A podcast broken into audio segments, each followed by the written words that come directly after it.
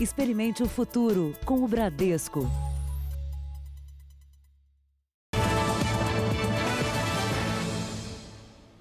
Olá, boa noite para você. Boa noite. Em meio à pandemia do coronavírus, o Brasil tem um novo ministro da Saúde. O sucessor de Luiz Henrique Mandetta foi anunciado esta tarde pelo presidente Jair Bolsonaro. Quem assume o cargo é o médico oncologista Nelson Taichi, que em seu primeiro discurso garantiu que está alinhado com o presidente. Luiz Henrique Mandetta chegou para a última reunião com o presidente Jair Bolsonaro 15 para as 4 da tarde. Menos de 30 minutos depois, saiu do Palácio do Planalto como ex-ministro da Saúde. A demissão, que já era esperada depois das declarações de Mandetta que desagradaram o governo, só não foi oficializada antes enquanto era escolhido o novo ministro. O substituto é o oncologista Nelson Tait, que esteve com o presidente hoje pela manhã e aceitou o convite para assumir o comando da saúde. Nelson Tait é médico especializado em tratamento de pacientes com câncer e empresário. Carioca, o profissional é formado pela Universidade Estadual do Rio de Janeiro e fez especialização em oncologia pelo Instituto Nacional do Câncer. Tait também é sócio de uma consultoria de serviços médicos. A escolha de Nelson Tait confirma o perfil desejado pelo governo. Um médico com capacidade de gestão e que tem alinhamento político com o presidente. O novo ministro atuou como consultor informal da campanha de Bolsonaro em 2018 e já havia sido cogitado para o cargo na formação inicial do governo. Desde o início do mandato de Bolsonaro, essa é a oitava troca de ministros. Depois da reunião, o presidente decidiu fazer um pronunciamento ao mesmo tempo em que Mandetta falava no Ministério da Saúde. Bolsonaro disse que teve uma boa conversa com o ex-ministro. Ele se prontificou, como era esperado da minha parte, participar de uma transição a mais tranquila possível, com maior riqueza de detalhes que se possa oferecer e em comum acordo, mas o termo técnico é esse, eu o exonero do Ministério nas próximas horas. Foi realmente uma um divórcio consensual. Porque acima de mim, como presidente, e dele como ainda ministro, está a saúde do povo brasileiro. Mas ressaltou que eram grandes os desentendimentos com Mandetta. O clima quase de terror se instalou no meio da sociedade. É direito do, do ainda ministro defender o seu ponto de vista como médico. E a questão de entender também a questão do emprego não foi da forma que eu achava, como chefe do executivo, que deveria ser tratado. O presidente ainda falou que espera uma reabertura do comércio. Nós não poderíamos prejudicar os mais necessitados. Eles não têm como ficar em casa por muito tempo sem buscar seu alimento. E os primeiros que sofreram com isso foram os informais, na ordem de 38 milhões no Brasil. Nós nos preocupamos para que essa, essa volta à normalidade chegue o mais breve possível. Para concluir, Jair Bolsonaro disse que o governo federal não consegue ajudar os mais carentes por muito tempo e que os governadores que tomaram medidas excessivas devem ser responsabilizados. O governo não abandonou em momento nenhum os mais necessitados. E o que eu conversei com o doutor Nelson é que gradativamente nós temos que abrir o emprego no Brasil. Essa grande massa de humildes não tem como ficar preso dentro de casa. E o que é pior, quando voltar, não ter emprego. E o governo não tem como manter esse auxílio emergencial ou outras ações por muito tempo. Já se gastou aproximadamente 600 bilhões de reais e podemos chegar a um trilhão. O governo não é um, uma fonte de socorro eterna. Em nenhum momento eu fui consultado sobre medidas adotadas por grande parte dos governadores e prefeitos. Tenho certeza que eles sabiam o que estavam fazendo. O preço vai ser alto. Tinham que fazer alguma coisa? Tinham. Mas se, porventura, exageraram, não bote essa conta, não no governo federal, não bote essa conta, mais essa conta,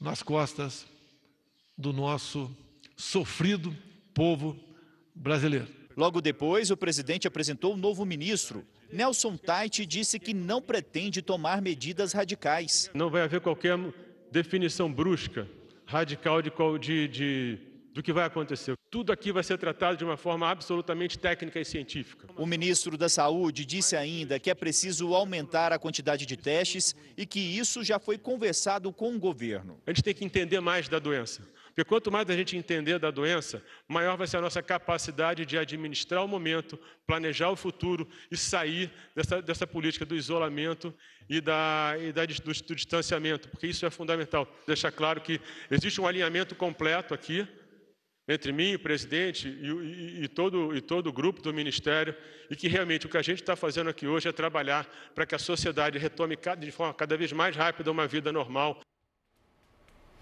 Na despedida do Ministério da Saúde, Luiz Henrique Mandetta pediu aos que ficam que continuem na defesa da vida, do SUS e da ciência. O ex-ministro disse que vai cooperar com o sucessor para não comprometer o enfrentamento ao coronavírus. Henrique Mandetta chegou ao Ministério da Saúde esta manhã, já contando que sua demissão do cargo aconteceria ainda hoje. Ele cumpriu a agenda normalmente e participou por videoconferência do Fórum de Inovação em Saúde. No meio da tarde, a já aguardada conversa com o presidente Bolsonaro, que foi curta e cordial, segundo o próprio Mandetta. Ele saiu do Planalto, ex-ministro. O ex-deputado federal tomou posse como ministro da Saúde no primeiro dia do governo Bolsonaro, há um ano e três meses. Médico ortopedista, o sul-mato-grossense teve atuação discreta até o início deste ano, quando montou uma ampla estratégia para enfrentar a epidemia do coronavírus. Seguindo a orientação da Organização Mundial de Saúde, Mandetta recomendou o isolamento social para prevenir o colapso dos hospitais. O tema causou a primeira divergência importante entre o ministro e o presidente Bolsonaro, preocupado com o impacto da medida sobre a economia. Outro ponto de discordância entre Mandetta e o presidente foi a adoção da cloroquina. O ministro preferiu a cautela e não aprovou a aplicação ampla do medicamento como queria o presidente. No início de abril, a demissão de Mandetta foi evitada por apoiadores do ministro no Congresso, no Supremo e até na ala militar do Planalto mas as divergências públicas continuaram. Com a demissão dada como certa, o secretário de Vigilância em Saúde, principal formulador do combate à Covid-19, chegou a entregar o cargo antecipando atitude combinada com toda a equipe. Mandetta não aceitou a demissão de Wanderson de Oliveira. Na saída do cargo, Mandetta tentou tranquilizar aqueles que temem pela continuidade do trabalho de combate à epidemia apesar de saber que boa parte do corpo técnico que montou a política de enfrentamento à Covid-19 deve deixar o ministério junto com ele, pediu empenho e dedicação aos que ficam. Na despedida, auditório lotado por funcionários e parlamentares da bancada da saúde. Mandetta foi aplaudido. O ex-ministro fez um agradecimento público ao presidente Bolsonaro e apelou por cooperação com o substituto. Não tenham medo. Não façam um milímetro diferente do que vocês sabem fazer. Eu deixo este Ministério da Saúde com muita gratidão ao presidente. Eu sei o que eu deixo. Sei que deixo aqui a melhor equipe trabalhem para o próximo ministro tal qual vocês trabalharam para mim. Veja agora outros destaques do dia. Brasil registra 30 mil casos de coronavírus. Pesquisadores descobrem que a Covid provoca trombose no pulmão. Montadora vai produzir e consertar respiradores no Nordeste. Câmara discute ampliar auxílio emergencial para outras categorias. E como os países estão programando a retomada gradual da economia?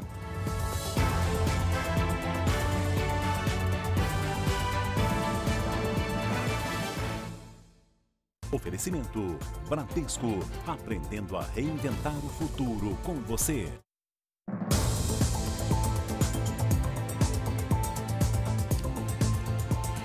Seguimos com o JR, a nossa cobertura sobre o coronavírus. Ainda nesta edição, você vai acompanhar uma entrevista exclusiva com o novo ministro da Saúde, Nelson Teich. Pesquisadores brasileiros publicaram a primeira etapa de um estudo que revela um lado desconhecido da Covid-19. Além da síndrome respiratória, a doença seria responsável pela formação de tromboses no pulmão, o que complica a situação dos pacientes. Mas a boa notícia é que há tratamento e muitos pacientes já se beneficiaram dela. Foi com a ajuda dos mortos, vítimas da Covid-19, que o patologista Paulo Saldiva, da Universidade de São Paulo, conseguiu confirmar uma suspeita: a de que a infecção por coronavírus causa uma trombose, uma obstrução nos vasos sanguíneos. Que as famílias das pessoas falecidas, ao autorizarem é, a gente retirar fragmentos sem abrir o corpo, de uma forma é, rápida, respeitosa e, e através de agulhas, nós pudéssemos direcionar essa agulha para retirar fragmentos dos órgãos-alvo. Com a análise desse material, uma nova descoberta. O coronavírus entra pelo sistema respiratório e ataca as células que revestem o pulmão. O sistema de defesa do organismo age para bloquear a lesão e aí, em algumas pessoas, ocorre o que os médicos chamam de tempestade inflamatória. Formam-se trombos ou coágulos no sangue que bloqueiam os vasos, impedindo a chegada de oxigênio aos alvéolos. Entope o vaso e o sangue não passa. Então não adianta o ar chegar no alvéolo para o oxigênio ser jogado para o sangue. O ar chega, mas a, o, o, vaso que está lá no, esperando, o, esperando o oxigênio passar, ele está entupido. Então o oxigênio não chega no, no sangue da gente. A pneumologista Eunara Negre, então, começou a usar uma substância chamada heparina em doses controladas para evitar a formação desses coágulos. 27 pacientes receberam o anticoagulante e tiveram boas respostas. É o que ela acaba de publicar em uma revista científica. Os resultados são preliminares e o tratamento ainda está em fase experimental. Mas a pesquisa indica que o uso do anticoagulante beneficie pacientes internados que comecem a apresentar baixa oxigenação. A substância evitaria que a doença se agravasse e que o paciente precisasse de ventilação mecânica é um cabo de guerra. A doença vai puxar de um lado fazendo trombo e a gente vai puxar do outro com a heparina tentando diminuir a velocidade e a quantidade da formação desses trombos. A médica, no entanto, faz um alerta. É um tratamento para pacientes internados sob supervisão médica e com risco de sangramento para quem compra o anticoagulante e se automedica, sangramento inclusive cerebral com morte. E você vê aqui no canto da tela o QR Code. Aproxime a câmera do celular e vá direto ao r7.com. Você vai saber como estão as pesquisas com vacinas e antivirais pelo mundo. Agora vamos aos números do coronavírus no Brasil. Olha, nosso país tem neste momento 30.425 casos confirmados da doença e um total de 1.924 mortes. Foram 188 mortes registradas nas últimas 24 horas, um número um pouco menor do que o índice de morte diárias de ontem, mas é o segundo maior já registrado até agora. Vamos aos estados agora. Olha, São Paulo tem 11.568 casos confirmados com 853 mortes. Em seguida, vem o Rio de Janeiro, com 3.944 casos e 300 mortes. Depois, Pernambuco é o terceiro estado com o maior número de mortes, 160, e o Ceará e o Amazonas têm 124 mortes registradas até aqui. As Forças Armadas ajudaram hoje a fazer a higiene de um dos maiores hospitais de Porto Alegre. Homens da Marinha e do Exército fizeram a desinfecção no entorno do centro de triagem do Hospital Conceição, referência no atendimento do SUS em Porto Alegre. O Exército já ajuda na triagem do hospital. Além das ações de descontaminação em áreas de grande circulação no Brasil, o Exército fabrica equipamentos de proteção contra o coronavírus. Vamos falar agora da ajuda emergencial. A Caixa começou a pagar hoje esse auxílio para os inscritos do Cadastro Único e também do Bolsa Família. Vamos conferir aqui no telão. Olha, o benefício já foi creditado nas contas de mais de 1 milhão 350 mil pessoas. São aquelas que têm um número de identificação social chamado NIS, com final 1. Essas pessoas é que estão recebendo agora. Vão receber 600 reais ou R$ 1.200, de acordo com a categoria aí do perfil do benefício beneficiário. Agora, amanhã também recebe essa mesma ajuda quem tem o cadastro, o número de NIS com o final 2. Ao todo, 20 milhões de pessoas serão beneficiadas. E a gente segue falando desse assunto porque em Brasília, em Brasília, o plenário da Câmara aprovou o texto base que pode ampliar esse auxílio de 600 reais para outros profissionais. Quem traz as informações para a gente é o Clébio Cavagnoli. Boa noite para você, Clébio. Para quem mais pode ser pago esse auxílio emergencial? Oi, Adriana, boa noite a você, ao Sérgio e a todos. Como você disse, o projeto foi aprovado agora há pouco. Os deputados ainda votam alguns destaques, que são alterações no texto. A proposta agora tem que voltar para o Senado por causa dessas mudanças. Hoje o projeto, inclusive, ganhou o apoio do governo, segundo o Ministério da Economia. Agora, sim, respondendo sua pergunta, Adriana, o benefício vai ser estendido a trabalhadores informais e inclui várias categorias. Entre elas, agricultores, motoristas, incluindo os de aplicativo, profissionais do setor artístico e esportivo e vendedores ambulantes perdão. Pescadores artesanais que não recebem seguro defeso também terão direito ao auxílio. O benefício será pago a maiores de 18 anos e mães adolescentes. Trabalhadores informais que ganharam até R$ 28.500 em 2018 também recebem. E mães e pais solteiros de qualquer idade vão receber o valor dobrado. Quem recebe hoje o Bolsa Família poderá acumular o benefício com o auxílio emergencial. E assim como ocorreu com os primeiros atendidos, os bancos não poderão descontar saldo negativo nem dívidas do pagamento emergencial. De Brasília, Clébio Cavagnoli. Obrigada, Clébio, pelas informações. E tem mais uma iniciativa no combate à Covid-19, né, Sérgio? Um exemplo muito bem-vindo, Adriana. Em Pernambuco, a montadora Fiat Chrysler está consertando respiradores mecânicos que vão ser utilizados por pacientes contaminados pelo coronavírus. A empresa também vai produzir e entregar ao Ministério da Saúde mais de 6 mil aparelhos novos. A fabricação de veículos está parada na montadora que fica às margens da BR-101 em Goiânia, na zona da Mata de Pernambuco. Os funcionários estão de férias coletivas. Apesar disso, uma parte da equipe segue trabalhando de forma voluntária. Os profissionais do setor de reparos eletrônicos estão empenhados para salvar vidas. Nas bancadas, nada de peças de carros. Aqui estão respiradores pulmonares, os aparelhos que são importantes para atender as vítimas mais graves da Covid-19. Para fazer essa atividade, a gente uh, teve que se reinventar. Todo o nosso know-how técnico a gente aplica nesses, nesses equipamentos que vão salvar muitas vidas aí nos próximos dias. Né? A fábrica deve receber 275 aparelhos vindos de Pernambuco e da Paraíba. 24 equipamentos já chegaram aqui para manutenção. Eles foram higienizados, passaram 24 horas de quarentena e só depois disso seguem para o laboratório. A empresa também tem uma planta em Betim, em Minas Gerais onde 365 aparelhos serão consertados. A gente buscou, juntamente com o Senai, a formação desses profissionais uhum. para ganhar uma expertise uh, na parte de respiradores. O sistema de saúde do Brasil tem mais de 65 mil respiradores mecânicos. A montadora firmou uma parceria com a Magnamed, maior fabricante de respiradores pulmonares do país a capacidade de produção de equipamentos era abaixo de mil por mês. A expectativa é entregar para o Ministério da Saúde 6.500 até agosto. Vamos agora à entrevista exclusiva com o novo ministro da Saúde, Nelson Teich, que conversou agora há pouco com o repórter Tiago Nolasco.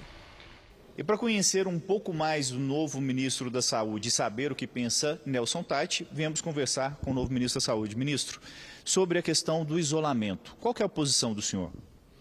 É, como eu, o isolamento, a gente tem que entender qual é o benefício dele. A gente tem que entender um pouco melhor qual, o que, que acontece com o isolamento. O que eu comentei antes foi o seguinte. Hoje, essas decisões de isolamento elas não são baseadas em um, em um conhecimento claro sobre o benefício dele. Né? E até sobre a tua capacidade de isolar. Então, por exemplo, quando você fala em deixar as pessoas mais velhas, os mais jovens interagindo, se eles puderem contaminar, se eles puderem transmitir a doença, você pode ter essa transmissão nas famílias. Quando você fala em alguma coisa, você pode falar de horizontal, mas você tem uma série de pessoas que têm que trabalhar porque elas não têm opção. Algumas porque elas são essenciais, algumas porque se elas não trabalhar, elas vão perder o emprego. Essas pessoas às vezes ganham pouco dinheiro, elas não vão ter dinheiro para tocar suas famílias, entendeu? O que eu tenho colocado hoje é que discussões genéricas, tipo o vertical, o horizontal, elas são muito superficiais. O que, que a gente tem que fazer hoje? O fundamental seria que você entendesse, tentasse entender. Por exemplo, a gente estava falando de uma política de teste.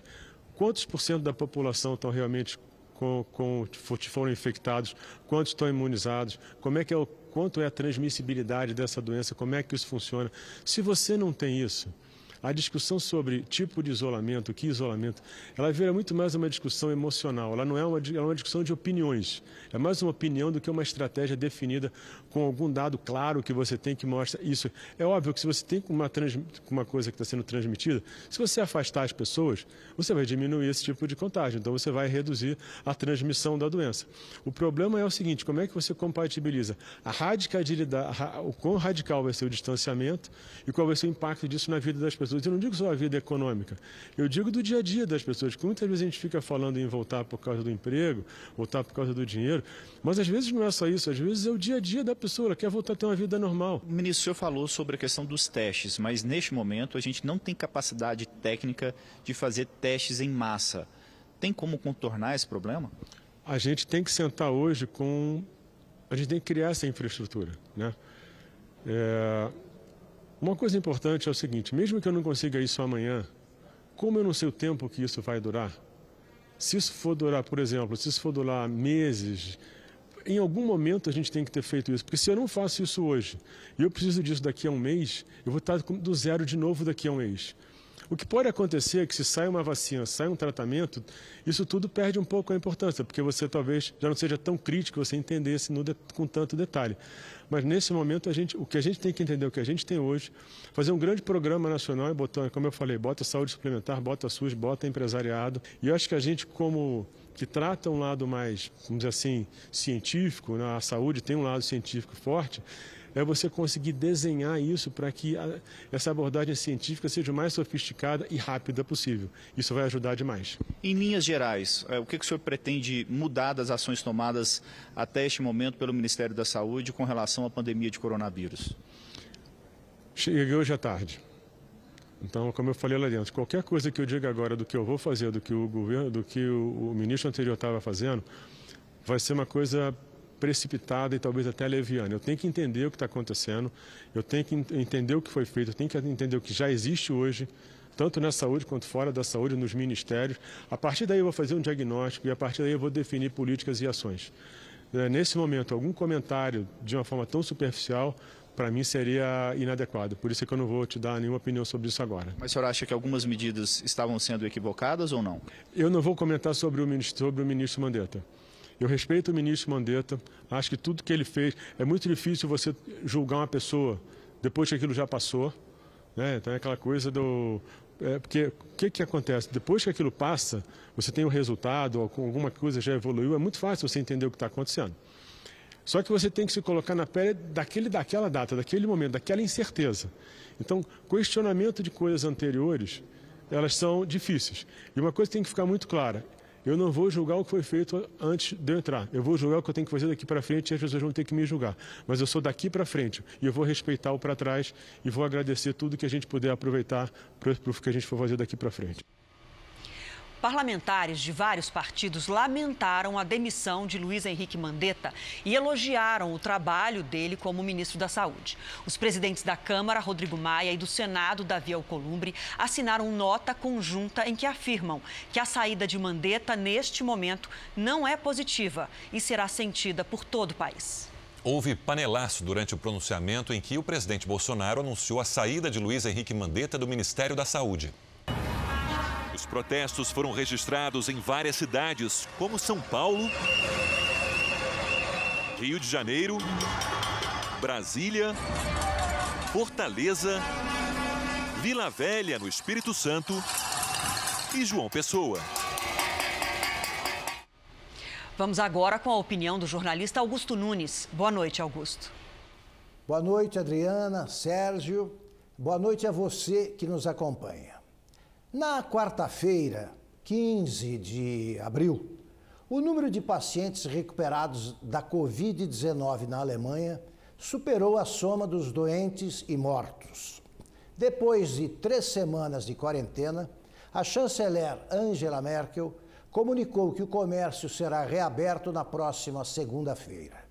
No dia 4 de maio, a retomada das atividades econômicas se estenderá à indústria.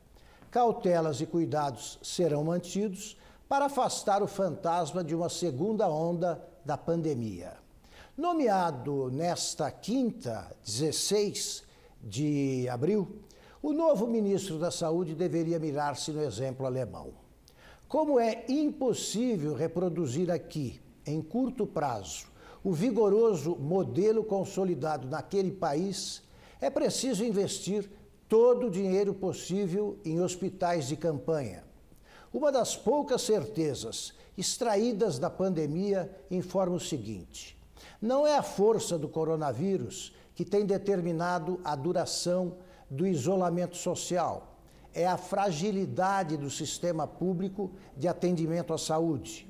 A quarentena prolongada existe porque faltam no Brasil os leitos de UTIs que sobraram na Alemanha. Mãos à obra, ministro. Os líderes das principais economias do mundo se comprometeram hoje a cooperar para conter os impactos da crise financeira provocada pelo coronavírus. Só nos Estados Unidos já são 22 milhões de desempregados desde o começo da pandemia.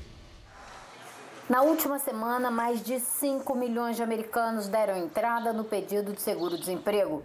Os estados que registraram grande volume de demissões foram os maiores do país, entre eles Califórnia, Nova York e Michigan. Depois da reunião do G7 por videoconferência, a Casa Branca anunciou que os líderes se comprometeram a trabalhar juntos para a reabertura da economia em segurança. Eles também discutiram propostas para o fortalecimento dos sistemas de saúde dos países. Aqui nos Estados Unidos, governadores se reuniram com empresários e sindicatos para discutir como e quando será possível a retomada. Nova York e o estado vizinho Nova Jersey já anunciaram que vão estender o isolamento, o fechamento das escolas e do comércio não essencial até o dia 15 de maio. A cidade de Los Angeles e o Distrito Federal Washington também adiaram a volta às atividades por mais um mês. A FDA, agência que controla os remédios, pediu a todos os cidadãos que tiveram Covid-19 e ficaram curados que doem sangue. O objetivo é usar os anticorpos de quem já melhorou para tentar tratar os que ainda estão doentes. E o presidente Donald Trump surpreendeu hoje ao dizer que será dos governadores de estado a decisão de retomar as atividades econômicas nos Estados Unidos. Agora, ao vivo de Nova York, Heloísa Vilela com as informações. Heloísa, boa noite. Qual foi a orientação do presidente? Boa noite, Sérgio. Olha, a Casa Branca recomendou uma, re, uma reabertura gradual, que cada estado só deve adotar quando tiver 14 dias seguidos de queda no número de novos casos e quando a situação nos hospitais já estiver sob controle.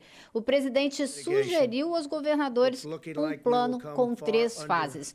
Na primeira, restaurantes e academias poderiam reabrir respeitando a distância social. As escolas já fechadas permaneceriam fechadas.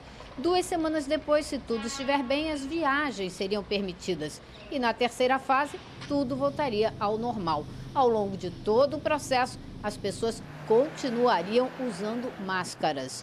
Trump disse ainda que o país pode enfrentar uma segunda onda de contaminação em setembro, quando as escolas reabrem por aqui, mas que ela seria combatida rapidamente. Sérgio. Tomara que isso não aconteça. Obrigado, Luísa.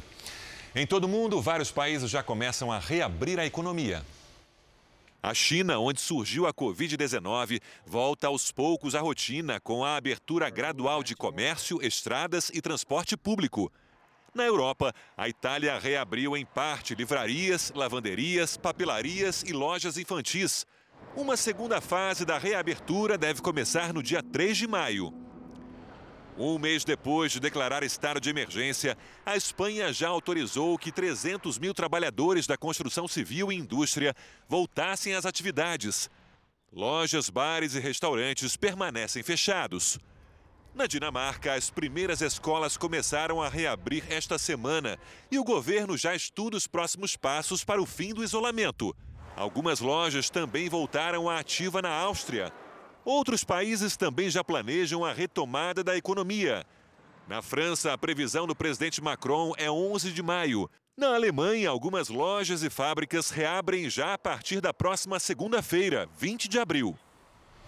Veja a seguir: pesquisadores tentam entender por que alguns jovens também morrem de Covid-19.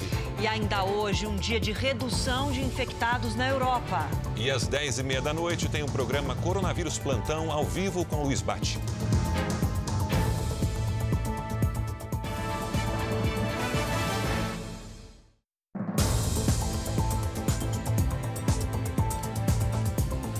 Prefeito Orlando Morando, de São Bernardo do Campo, no ABC Paulista, já voltou a trabalhar depois de ter ficado oito dias na UTI por causa do coronavírus. Vamos falar com a repórter Tainá Falcão, que conversou com ele. Tainá, boa noite. Olá, boa noite para você, Sérgio, Adriana, boa noite a todos. Sim, o prefeito contou que tudo começou com fortes dores de cabeça e febre. Depois de fazer o exame, receber o diagnóstico e perceber uma piora no estado de saúde, ele foi internado. Orlando Morando o chegou médico. a ter mais de 38 graus de febre.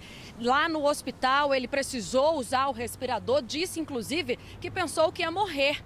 Além dele, a mulher e os filhos também tiveram uma doença, assim como uma funcionária da casa. Todos já estão curados. Na cidade do ABC Paulista, cinco pessoas já morreram por conta do coronavírus. Eu também perguntei se durante o tratamento ele fez uso da hidroxicloroquina. Vamos ouvir a resposta. O médico que estava ao lado falou, ele sabia que eu era prefeito, né? Falou, prefeito, deixa eu te falar. Se eu estivesse com os pulmões como tal do senhor, eu tomaria. O Rio de Janeiro confirmou a primeira vítima do coronavírus com menos de 19 anos. É, são alguns registros, mas a morte de jovens e até adolescentes nessa pandemia é considerado uma exceção pelos especialistas. Foram 21 dias lutando pela vida nesse hospital na Baixada Fluminense. Camille Ribeiro, de 17 anos, perdeu a batalha contra o coronavírus. Não tinha problema nenhum de saúde. Uma menina de 17 anos, lindíssima, né, saudável, alegre, entrou no hospital e já e, e não saiu mais. A mãe da adolescente também foi infectada, mas escapou. A família mora em Duque de Caxias, a última cidade do estado a determinar o isolamento social, que até hoje em muitos locais não é cumprido. O prefeito testou positivo para a doença e está numa UTI.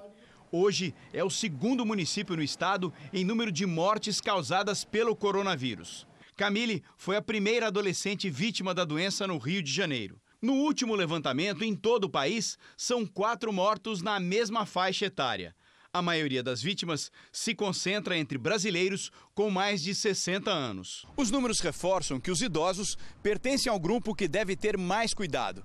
A morte de jovens provocada pela Covid-19 ainda é considerada uma exceção pelos médicos, mas entender os motivos que levam essas pessoas a não resistir ao vírus é um dos desafios dessa pandemia. O sistema imunológico contribui muito com isso, mas tem vários outros fatores. A própria forma com que o organismo reage ao vírus. Às vezes ele reage de uma forma muito violenta contra o vírus. Tem uma relação aí com, com a própria imunidade de cada um. Veja a seguir, informar a quantidade de leitos passa a ser obrigação da rede hospitalar de São Paulo. E a saúde nas estradas, caminhoneiros fazem uma parada para a vacina da gripe. E às 10h30 da noite tem o programa Coronavírus Plantão, ao vivo com Luiz Bate.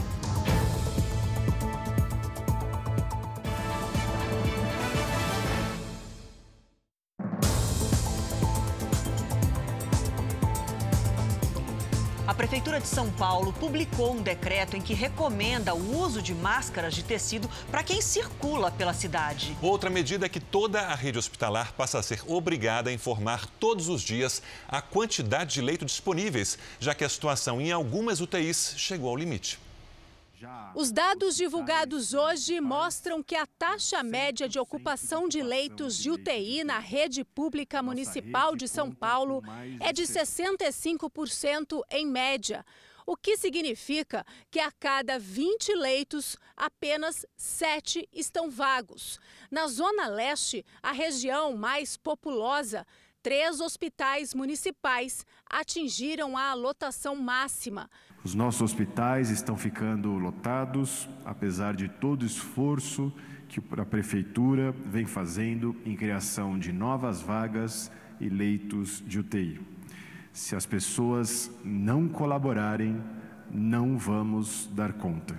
Para ter uma ideia mais clara de quantos leitos a cidade de São Paulo oferece, o prefeito Bruno Covas publicou um decreto que obriga os hospitais a fornecerem esses dados diariamente.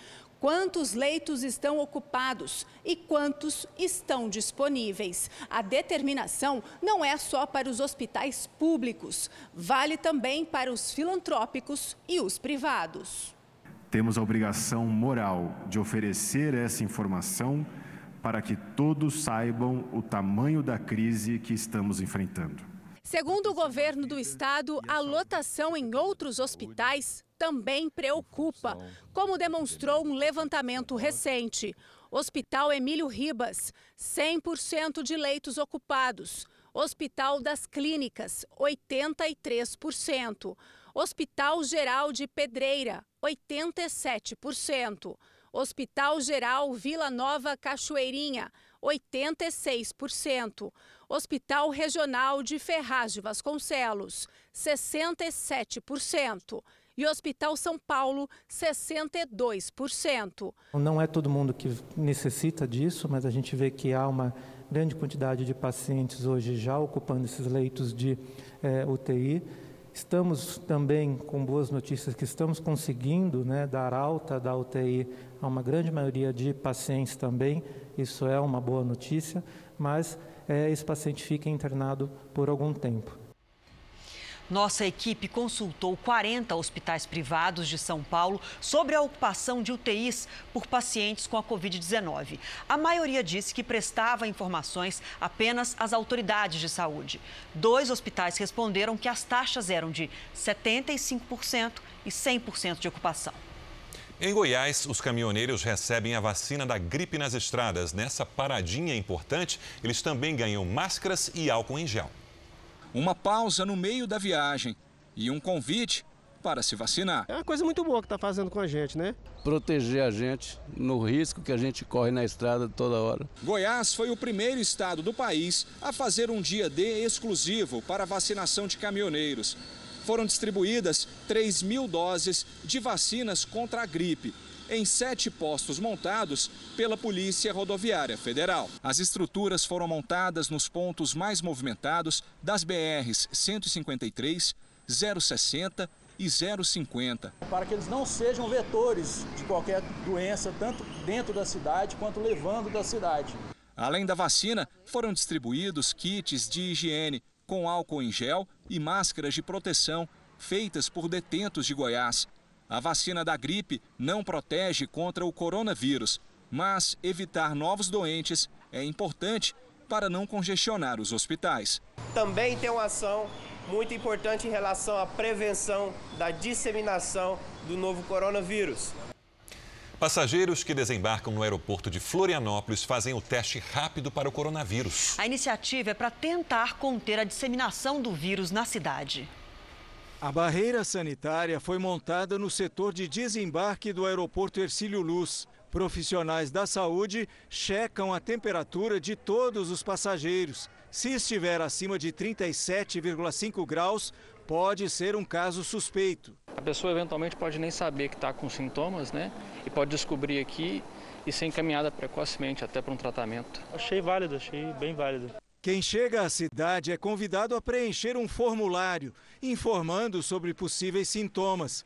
Em caso de suspeita, os pacientes são levados para um ambulatório, onde passam pelo teste para Covid-19. O processo demora no máximo meia hora. Os testes são aplicados por equipes de saúde da prefeitura, sempre com a presença de pelo menos um médico para avaliar cada caso. Os passageiros com resultado positivo já devem sair daqui do aeroporto com o diagnóstico e as orientações sobre como enfrentar a doença. Folhetos distribuídos no aeroporto dão dicas de higiene e distanciamento social. O trabalho é mais uma tentativa de conter o avanço da epidemia na cidade. Florianópolis já tem mais de 200 casos confirmados de coronavírus. Eu acho isso ótimo, porque de onde eu venho nem isso está acontecendo. É rápido e super necessário. Nordeste agora, a informação vem de Ceará, preocupante. Os hospitais da rede pública do estado estão com as UTIs lotadas e já tem fila de espera de pacientes. Vamos a Fortaleza conversar com o repórter Anderson Lima. Boa noite para você, Anderson. Quantas pessoas nessa fila? Qual a situação agora? Oi, Adriana, boa noite para você, boa noite a todos. Olha só, todos os 180 leitos destinados para receber pacientes com Covid-19 aqui no Ceará já estão ocupados. Esses leitos são de UTI e há, neste momento, segundo a Secretaria da Saúde aqui do Ceará, 48 pessoas na fila de espera. É uma situação bastante grave porque a ocupação chegou a 100%, segundo a Secretaria da Saúde. O Estado, para tentar amenizar essa situação, passou a administrar dois hospitais particulares aqui do estado e os leitos devem começar a ser ocupados a partir de amanhã. Diante dessa situação de 100% de ocupação, o secretário da Saúde disse que a partir de maio há uma possibilidade de termos só em Fortaleza 250 mortes por dia por coronavírus. Anderson Lima, de Fortaleza. Obrigada, Anderson. Portanto, a população de Fortaleza, cuidado redobrado agora. O Ministério da Educação prorrogou por mais um mês a autorização para a suspensão das aulas no ensino superior em todo o país. As universidades estão autorizadas ainda a trocar as aulas presenciais por atividades online. Esse prazo venceria amanhã, mas agora vai até o dia 17 de maio. Vamos para a previsão do tempo agora. Muitas informações do tempo. Essa quinta-feira começou gelada no centro-sul ali, né? Da metade para baixo, São Paulo, interior, também Mato Grosso do Sul, com mínimas abaixo de 10 graus e também geada no sul, que já virou uma rotina, né? rotina né? Adriana. Agora, me contaram que o outono tinha uma carinha mais quentinha, assim, pelo menos no começo. Cadê? Tem, viu? E tá chegando no fim de semana. Boa noite para você, para todo mundo que nos acompanha aí do outro lado. Olha só, o outono é realmente assim com essas várias faces. Nós temos agora imagens aqui que foram compartilhadas pelo Wagner, lá de Santa Catarina, o Wagner Urbano, e mostra a vegetação que amanheceu coberta por uma fina camada de gelo. Aos poucos, as temperaturas sobem. Amanhã, mínima de 12 graus no interior de São Paulo e também de Mato Grosso do Sul. Nas serras da região sul, as temperaturas ficam acima de zero grau, mas ainda pode gear. À tarde, aí vem o sol e esquenta. Tempo firme do Rio Grande do Sul até Mato Grosso do Sul e em São Paulo também. No Nordeste, tem risco para temporais entre o Ceará e o Maranhão. Agora, do Amazonas até Goiás, as pancadas de chuva se alternam com os períodos aí de tempo firme. Em Campo Grande, máxima amanhã de 27 graus. Faz 29 em Vitória, em Aracaju, Fortaleza e também Manaus. 32, Adriana. Tempo delivery? Vamos Tem uma lá. telespectadora que disse que ia ficar muito feliz no meio dessa quarentena, que é a Luísa Cunha, ela queria tempo delivery lá para a cidade de Marechal Cândido Rondon, Paraná. Vamos lá, olha só, Luísa, os próximos dias seguem com uma grande diferença de temperaturas, viu? Amanhã, mínima de 10 e máxima de 28 graus, sem chuva. A gente aproveita para ver também o tempo agora em Teresina, que tem risco para alagamentos amanhã com 31 de máxima. No Rio de Janeiro, muitas nuvens, com chance de garoa e 26 graus. Em São Paulo, sol entre nuvens. Na sombra, aquela sensação de frio. No sol, esquenta um pouquinho mais. 22 graus a máxima amanhã, Adriana. Tô pegando Fim sol pela semana janela. chega aí. É. Até amanhã. Até amanhã. Um avião de pequeno porte teve que fazer um pouso de emergência em uma rodovia do Canadá depois de apresentar problema mecânico. O piloto ligou para os bombeiros para pedir permissão para pousar no local a poucos quilômetros do Aeroporto Internacional de Quebec. Motoristas se assustaram. A manobra em meio aos carros, felizmente, foi feita com sucesso e ninguém ficou ferido. O responsável da Organização Mundial da Saúde para a Europa alertou que o continente ainda está no olho do furacão da pandemia de coronavírus, mas existem resultados animadores. Um pedido de desculpas da Europa para a Itália. Não estávamos lá quando a Itália precisou de ajuda logo no começo, disse a presidente da Comissão Europeia hoje. No país com o maior número de mortes no continente, autoridades italianas comemoram a redução da quantidade de pacientes internados nas unidades de terapia intensiva desde o dia 21 de março. Na Espanha, a esperança vem da redução pela metade de infectados nas últimas 24 horas. O governo francês contabilizou 753 mortes de ontem para hoje. É o quarto país com o maior número de vítimas pela Covid-19. No Reino Unido, novos respiradores estão sendo testados em hospitais de Londres. E o governo prorrogou o distanciamento social por mais três semanas. Aqui em Portugal, a expectativa é abrir creches e parte do comércio no dia 4 de maio. Era um dos países europeus com a menor proporção de leitos de UTI por habitante. Mas Portugal surgiu como exemplo positivo no combate à doença. Não só ampliou a capacidade de leitos, como conseguiu estabilizar as internações sem colapsar o sistema de saúde. Na República Tcheca, o cenário é ainda mais animador. Pela primeira vez em quase um mês, não teve o registro de morte pelo novo coronavírus. Uma investigação revela que o governo chinês demorou cerca de seis dias para avisar o mundo sobre as possíveis consequências do coronavírus. Vamos conversar ao vivo com nossa correspondente na Ásia, Cíntia Godoy. Bom dia para você aí, Cíntia. De quem foi essa decisão de segurar a informação tão importante? Boa noite, Adriana. Olha, a decisão teria sido tomada em Pequim pelo presidente Xi Jinping. As autoridades locais já teriam conhecimento no dia 14 de janeiro que enfrentavam uma grande crise de saúde. Mas o presidente chinês só deu alerta sobre a emergência em 20 de janeiro. Durante esses seis dias, a saída de pessoas da China foi enorme. A informação foi revelada por documentos do regime chinês obtidos pela agência Associated Press. E aqui no Japão, o número de infectados já passa de 9 mil. A maioria dos casos está aqui em Tóquio e em Osaka. Por isso, o governo decidiu ampliar o estado de emergência para todo o país. Adriana. Obrigada, Cíntia. E o governo americano realiza uma investigação para descobrir se a contaminação pelo coronavírus começou em um laboratório na China. Os serviços de inteligência e segurança nacional dos Estados Unidos tentam estabelecer a origem do vírus e trabalham com a hipótese de que alguém no laboratório teria se infectado sem querer e assim disseminado o coronavírus. A teoria derrubaria a hipótese do contágio ter começado a partir de um mercado de animais. Os cientistas afirmam que ainda é cedo para conclusões e também esclarecem que não há indícios de que o laboratório de Wuhan realizasse pesquisas com armas biológicas. Há dois anos, a segurança do laboratório já havia sido questionada pelo Departamento de Estado americano.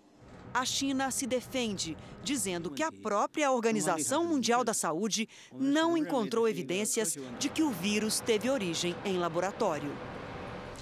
Em Nova York, os pacientes que recebem alta são homenageados com uma música especial. É, em português, o refrão diz: Não pare de acreditar. Muita festa, dois pacientes deixam o hospital. O tom otimista da música é para motivar as pessoas que se recuperam da Covid-19 e encorajar quem cuida dos pacientes. E no Rio Grande do Sul, uma alegria chega pela janela. Na janela deste hospital de Porto Alegre, uma surpresa. Ai, pessoal, parabéns. Suspensos pelas cordas, os alpinistas desceram os 11 andares segurando um recado para os profissionais da saúde. É muito gratificante, né? Ver o pessoal estava todo esperando a gente já ali e todo mundo com o celular e agradecendo. Foram os funcionários surpresos que registraram a cena.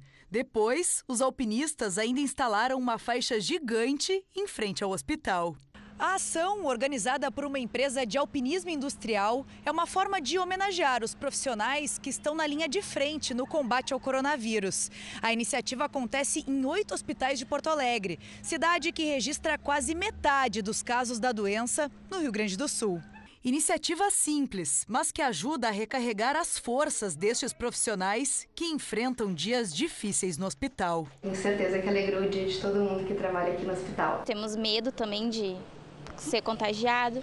É bom saber que tem gente que reconhece que o nosso trabalho é importante. Em meio à crise causada por toda essa pandemia do coronavírus, todas as noites nós procuramos mostrar aqui as boas ações que levam ajuda a quem mais precisa. Uma das maiores redes de supermercado do Brasil começou hoje uma campanha para arrecadar dinheiro para oito instituições que ajudam comunidades carentes e resolveu doar a mesma quantia que receber dos clientes, dobrando o valor arrecadado. Um belo exemplo.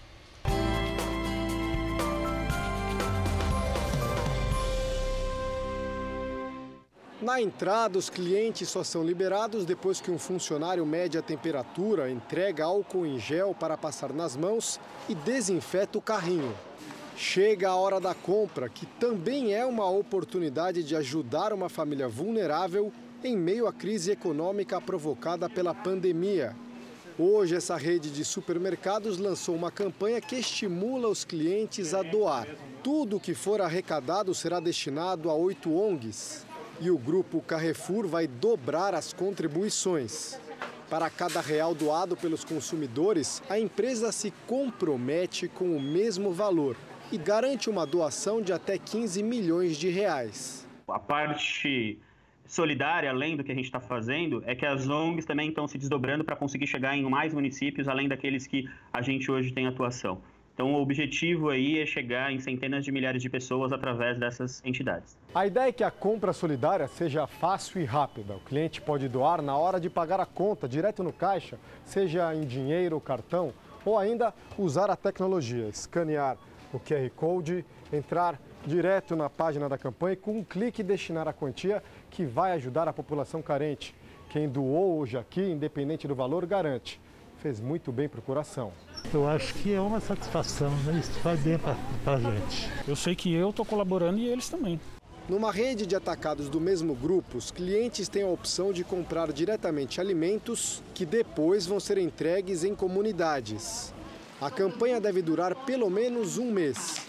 Tempo suficiente para trazer esperança a muitas famílias que dependem justamente da solidariedade dos outros. A gente está vendo que a solidariedade está tocando o coração do brasileiro, está tocando o coração das empresas. Então a gente acredita muito que essa rede solidária ela vai mudar a maneira como a gente está olhando o nosso Brasil. Quem tem, acho que nada melhor fazer uma doação para quem precisa. Muito bom terminar o Jornal da Record assim. À meia-noite e meia tem mais Jornal da Record. Fique agora com a novela Amor Sem Igual. Se cuida. Até amanhã. Boa noite e até amanhã.